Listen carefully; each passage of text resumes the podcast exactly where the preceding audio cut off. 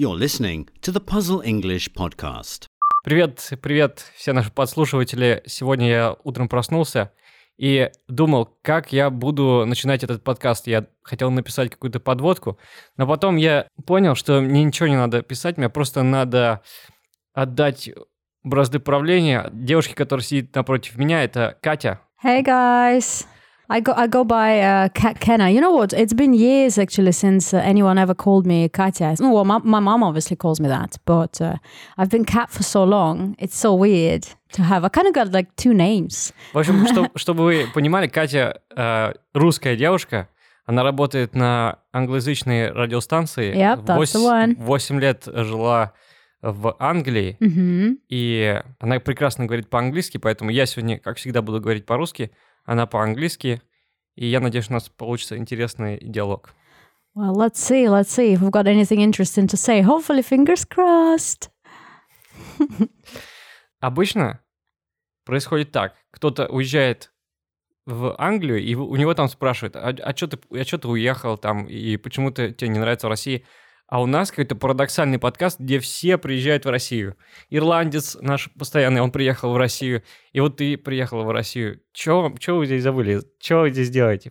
You know what? It's funny because when I uh, when I decided to move back and I started telling people that I'm going back, uh, that was the first question that people asked me. They were like, "Are you crazy?"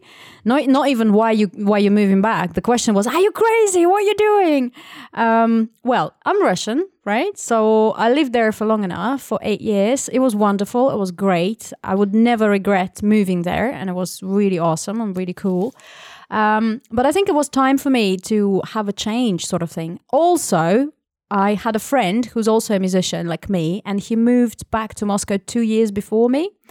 And he he was reporting back to England, telling me like, "Oh my God, Moscow is amazing! It's so cool here. The music is developing. Everything's on the go. Everything's on the up. Everything's on the rise. So you should come back. There's so many opportunities here. There's so many things you can do. It's not like before." And that was very reassuring because, of course, I was scared. I was scared as motherfucker to move back, to be honest. I had no idea what I was going to do here. Um, I wasn't sure where everything was anymore because everything's changed, obviously. But it's been great so far. I love it. Ты провела там 8 лет, да? Yes, well, eight years. Ну вот смотри, а, ты провела там 8 лет, ты Мгм. прилетел в Россию, спускаешься с трапа самолета, тут, наверное, идет снег, а, дождь одновременно, Wow. град actually- ветер еще. Ты думаешь в этот момент? Ты в Москву прилетела? Yes, I did fly from London to Moscow on the 10th of September um, last year. And actually, it was really warm. It was really warm because I, I heard you guys had a really bad summer with a lot of storms and hail and rain. But then in September and October, the weather was wonderful. So I flew back. It was gorgeous weather. To be honest, it was all a bit um, in a haze for me because I was so hungover. I had a live and do party. I had my living party uh, before before uh, flying. And И до сих пор из, из состояния похмелья ты не вышла, да? well, you know what? I was I was so shocked to be honest to be flying back, uh, and of course being hungover didn't help. It was a bit weird. It felt weird um, that people around me spoke Russian, that everybody around me spoke Russian, and also that I had to speak Russian, which was weird for me because I realized that sometimes I can't remember certain words. It's not that I forgot my own language, but it wasn't the language I've been using, you know? So it Mhm. was a bit weird. Ну, насчет языка давай поговорим. Sure. Ты, когда переезжала в Англию, Мгм. какой у тебя был уровень языка? Okay, well, I've been studying English. I've been learning English since the age of six. Мгм. So, and then I went to university and I studied uh, foreign languages and literature. So I am a linguist. So Mhm. I did have I did have a degree in English before I moved to England. However, uh, what shocked me was that with all my knowledge of language, with all my knowledge of English, I found it really hard to understand people because I think all the sources of language that we have in this country, they are mainly American. So when you move to Britain and you meet people with all these accents, it's it's shocking because I was like, okay, so I can hear people speaking, I can hear the noise, but I can't I can't make up the words. What are the words? I couldn't understand it And I was it was very frustrating because I thought like I thought I knew English. So it was a bit surprising. Not a bit, but it was shocking to be honest that I couldn't understand. Тебе мешал языковой барьер? Yes, I had a bit of a language barrier because um, I think all Russians have it. As in, we we're scared to talk, we're scared to speak, we're scared to make mistakes. Сколько прошло времени, прежде чем ты э, смогла спокойно, ровно общаться с иностранцами? Well, I tell you what. Um, when I moved to London, I went to a music school where uh, w- I, I I went there for a year, and it was a very international school. So we had students and kids from all over the world. It was really cool. But I was quite I was quite quiet for six months. so I was this weird, uh, very quiet, a little bit scared Russian girl in the back of the room when everybody was in front, talking, doing all the tasks, doing all the music. I was just sitting there, like thinking, "Oh my god, what have I done? What am I doing here? What the heck is happening?" kind of thing. And then six months into it, I realized that I'm comfortable to speak, I'm comfortable to answer, I understand everything. So it took roughly six months. And when I started talking, my classmates they were like, "Oh, it's talking!" Literally referring to me as like we, we didn't realize that creature in the back can speak. So it was like that. А где ты жила там на первых порах? Uh, actually, all, all the time that I uh, was in London, I lived in West London, not far from Notting Hill, because this is where the school was. So I kind of I found a flat. That was a challenge in itself because I moved to London and I. uh, I, I was in the hotel. I was staying in the hotel for a few days, and I had to find a flat close to the school with all the language barrier, with all the foreigners that are in London. Because you call to find out about a flat, and there can be a Chinese on the phone or an Indian dude or whoever with whatever funky accent. And you have to figure that out and find a flat in three days, which I, by the way, managed. So, yeah, it was kind of. Uh, it's out of uh, out of being scared, I guess. When you've got no choice, you have to make things happen, and that's what I did. Да, согласен. Слушай, у меня сегодня с моими коллегами возник такой спор. Значит, Right. я утверждал им, э, что вот как вот сейчас в Москве много Ага. пробок, и э, хотят такую меру сделать. Въезд в центр сделать платным, настолько большую сумму взимать, чтобы никому туда не хотелось ехать. То есть э, места Okay. Вот Yeah. я знаю, что в Лондоне применили эту меру, Mhm. И что там благодаря этому э, можно добираться до центра и в центре Мгм. передвигаться на, на общественном транспорте. И что там даже люди ну, такого выше, чем среднего класса, не стесняются ездить на автобусах, спокойно используют общественный транспорт и оставляют свои брички где-то там у себя в, Yeah, в it's предместьях. It's actually it's true because like uh, when you live in London, uh, if you work in central, doesn't matter if you work in central or not. You don't need a car when you're in London. То There's есть no это- point. эта мера работает. It's well, you know what? Developed transport system works and helps people to ditch their cars. And also, I think because having a car is so expensive, parking is very expensive. Uh, Like you said, going into central, you have to pay for it and everything. Just maintaining a car very expensive. So it doesn't make sense at all. And it's faster on public transport and it's comfortable enough. So yeah, that is true. Many people travel by metro. А расскажи немного вообще о бытовой составляющей жизни в Англии. Ага. Сколько стоит э, общественный транспорт? э, где ты вообще покупала продукты? Э, скучала ли ты по гречке? I По did. чёрному You know хлебу. what? The only the only thing I ever missed while living in England was Russian food because food in England is so bad. It's ridiculous. It's Yeah. like so many ready uh, ready made meals that you buy in a supermarket. So it's packed with salt, fats, whatever. Um, so it's not very healthy, to be honest. A lot of fried stuff. So I definitely, I definitely missed Russian food a lot. As for uh, transport, is very expensive. Transport is so expensive, and maybe three times that it is in Moscow. Because like when you go, when when you travel, they call it tube. We call it metro. They call it tube. Let's call it metro, so everyone would understand what I'm talking about. So if you want to take metro, it depends. Um, if you're traveling inside the central areas, it's more expensive. Uh, also, um, y- depending on the on the mileage that you cover, you're going to be charged. So, for example, in comparison, in Moscow, it's one fare. You're paying one price. It doesn't matter where you're going. You just pay that. That's it. There, it depends where you're going, how far it is, whether it's in central or on the outskirts. Trains are very expensive as well. So, life is there in general way more expensive. Насколько я знаю, если ты заходишь в метро, то ты обязан свой проездной и на выходе тоже. Yes, actually, actually, I still got that habit. I still find myself pulling out my Metro card on my way out because that's what you do in London. You touch in and you touch out, and this is how the system uh, figures out how much you need to pay because this is how they measure where did you go, where did you come out, uh, how much time you spend, what's the mileage you covered. That's how they measure it, basically. It's fixed fare on a bus, let's say, but on a metro, definitely. By touching out, the system reads where you went and how, lo- how far. Мгм. Следующий вопрос, который, я думаю, интересует наших слушателей также.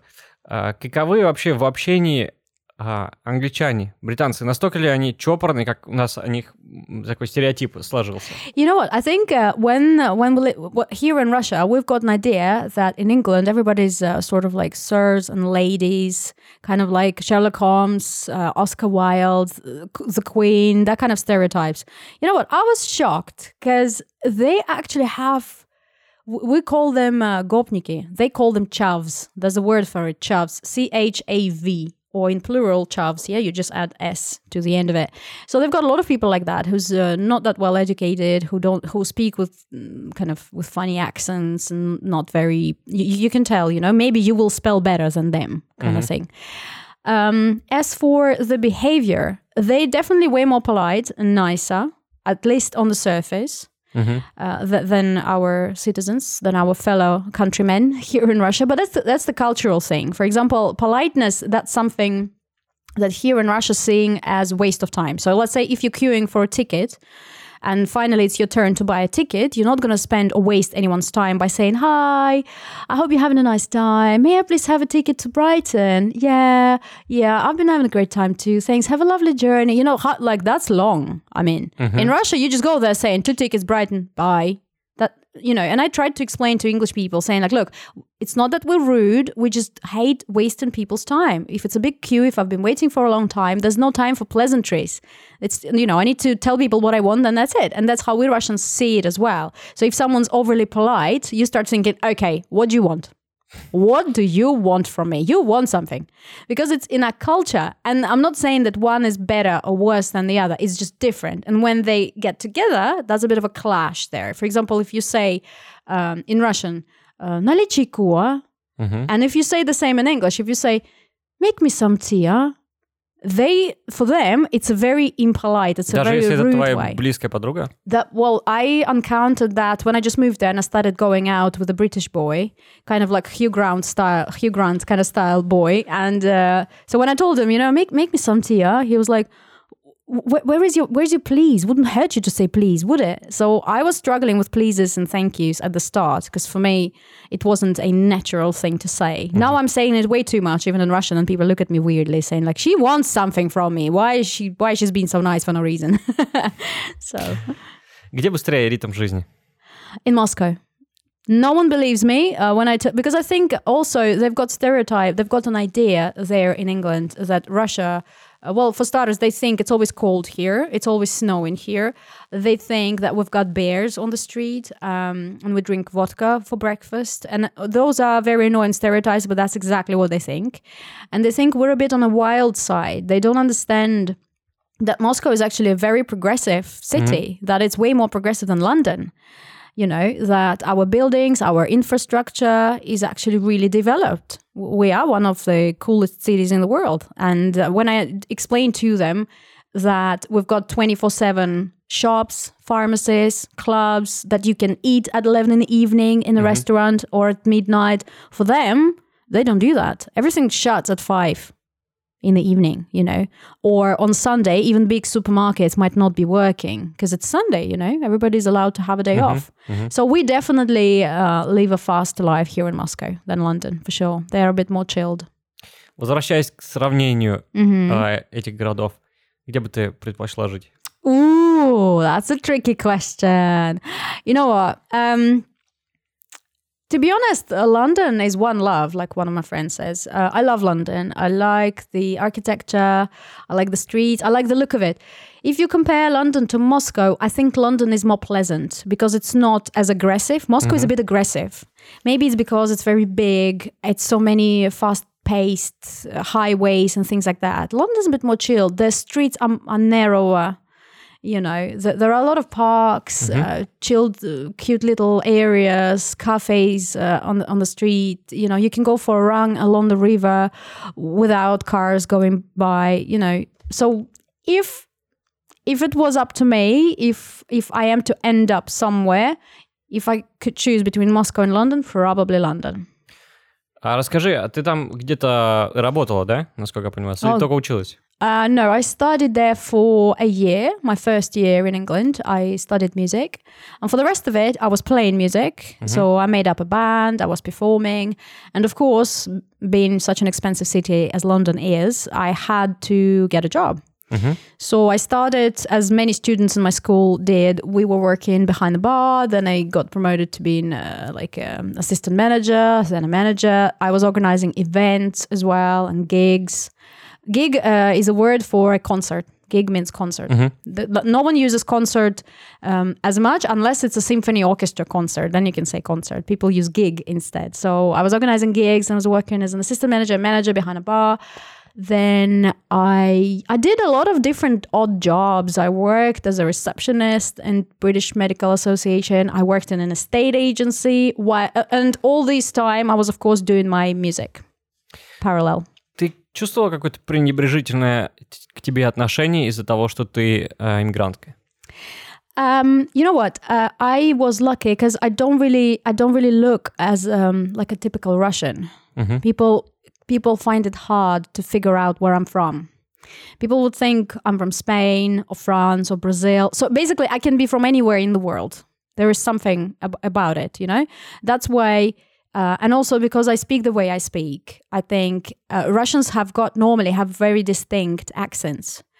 And because I didn't have one, of course, I do have an accent, but it's not as thick as it could have been. So that kind of helped with uh, not being ostracized as much as our Eastern European um, colleagues would be. And also, but when people would find out that I'm Russian, then of course, then they'd be asking stupid questions and how's Putin and what do you think about politics and how are things in Russia? And they would straight away give me all the stereotypes they could possibly think of. Did you drink vodka today? And that annoyed the bejesus out of me. Like, Так, я у тебя не буду спрашивать, я понял. Ничего про Путина. yeah, maybe not. Well, to be honest, I haven't met him in person yet, so it would be a waste of time. You know? Окей, а как там дела обстоят с русским комьюнити?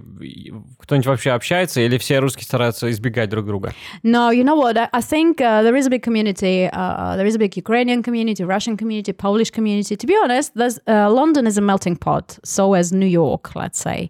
Uh, and everybody try to stick together, even if they are from English-speaking countries. Like all the Aussies, people from Australia, they would stick together. Kiwis, they would stick together. Italians, Irish, you name it. Of course, you're in a big city full of people from all over the world. People would seek support from their own kind, basically. And of course, there is some sort of Russian community, but I wasn't part of it because, like I said, I went to an international school.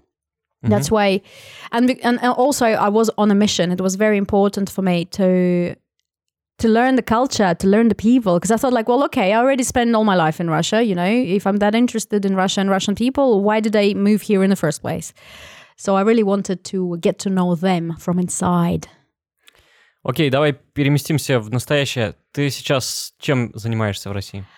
Or, well, when I was moving back to Russia, I was worried that I'm going to end up working um, as a cashier in a supermarket, which is uh, not a bad job in itself, but I'm so bad with maths and I've got such bad attention span, span that I don't think I'd be any good. I would be losing a lot of money.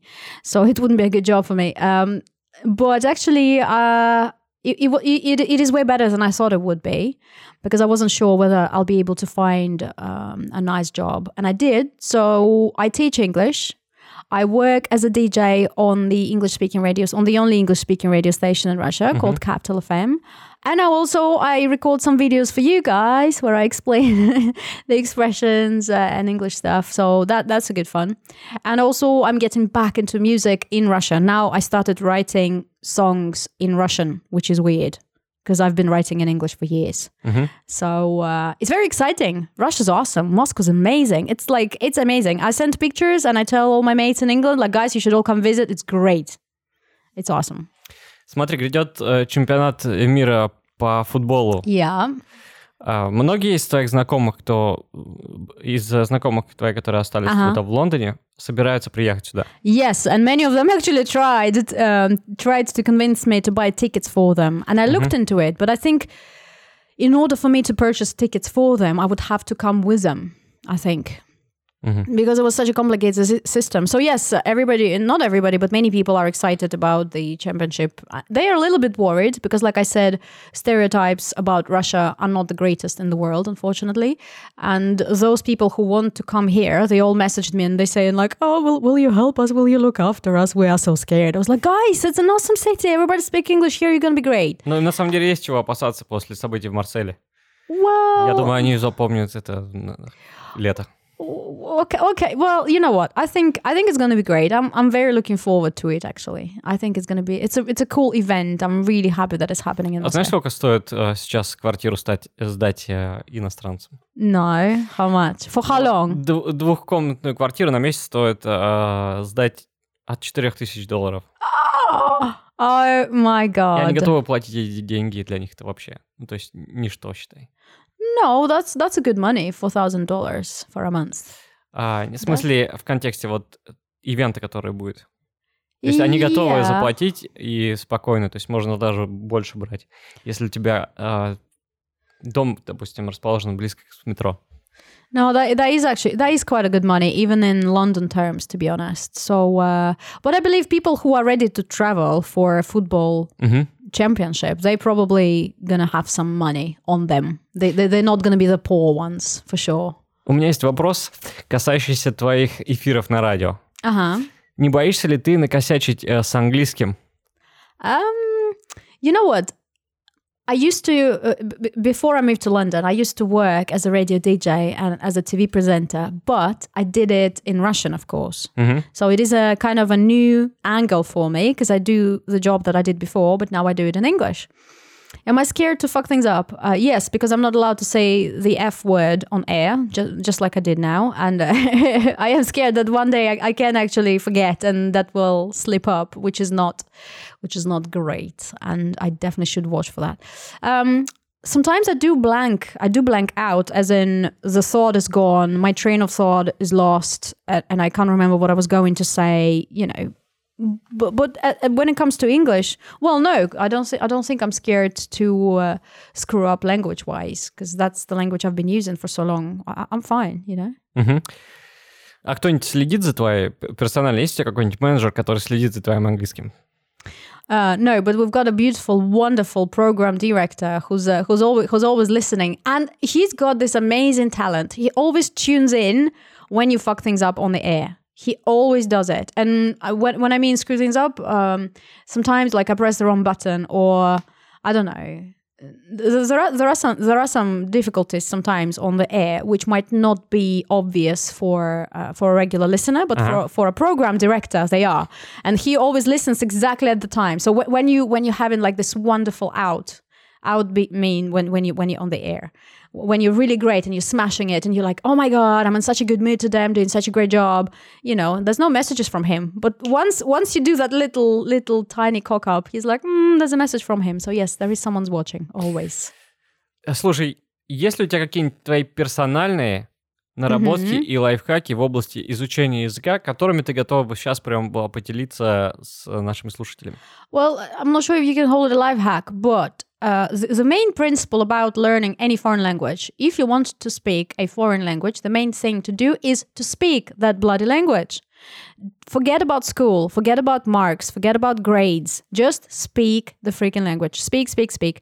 Uh, watch more stuff, read more. Try to find someone. You, you need to find your personal motivation. If you can get a friend who speaks English or English speaker, practice as much as you can. If you can start going out with someone who's an English speaker, that's the best way. Mm-hmm. That's the best way. Once you start going on dates with an English speaker, you speak fluently in a month. I don't know. It works like that. or try to maybe try to push yourself. Stop being scared of talking. Imagine like kids when kids learn the language, even when a child learns its own language. Mm-hmm. Yeah, they, they don't think you, you don't explain to a child this is a noun, this is a verb, this is how you put them together. No, they just hear stuff and they repeat it. That's exactly how you learn language. So just try to have it and don't don't think that if you have if you hire an expensive uh, private tutor or if you take some courses and you do it like for an hour twice a week no try to do a little bit every day watch a little video but every day try to have it in your life and around you, just a little bit of it every day. Put a puzzle English, a podcast or a video, you know, in the background, but have it every day, and that will help. Ты слушал какие-нибудь подкасты? Uh, like in life in general. Ну, вообще, да. Вот у тебя есть какие-то твои любимые подкасты? Может, ты поделишься? Um, you know what? I um, I'm a bit of a visual person, so I either read or I need to watch something. So podcast is more when it's uh, in the background, and uh, I do listen. I do listen to a lot of. Uh, I do watch a lot of documentaries, but I actually watch them. They're not really podcasts. Um, I, I since I moved, I don't watch anything in Russian. I don't have a TV, so I watch everything online, and it's all in English. I read. I don't read in Russian anymore either. Um, because like I, I don't- I don't I don't feel the need to do it. And there's so much more out there in English as well. So То есть ты, ты все еще вот в том медийном пространстве находишься, да? yes, I would say so. Yeah, I definitely need to brush up my uh, um, kind of. I need to be a bit more up to date with what's been happening and what is happening in Mother Russia. I think I'm a bit out of it, to be honest, because like I said, I'm a bit isolated. I'm in my little bubble. Like what's what's happening?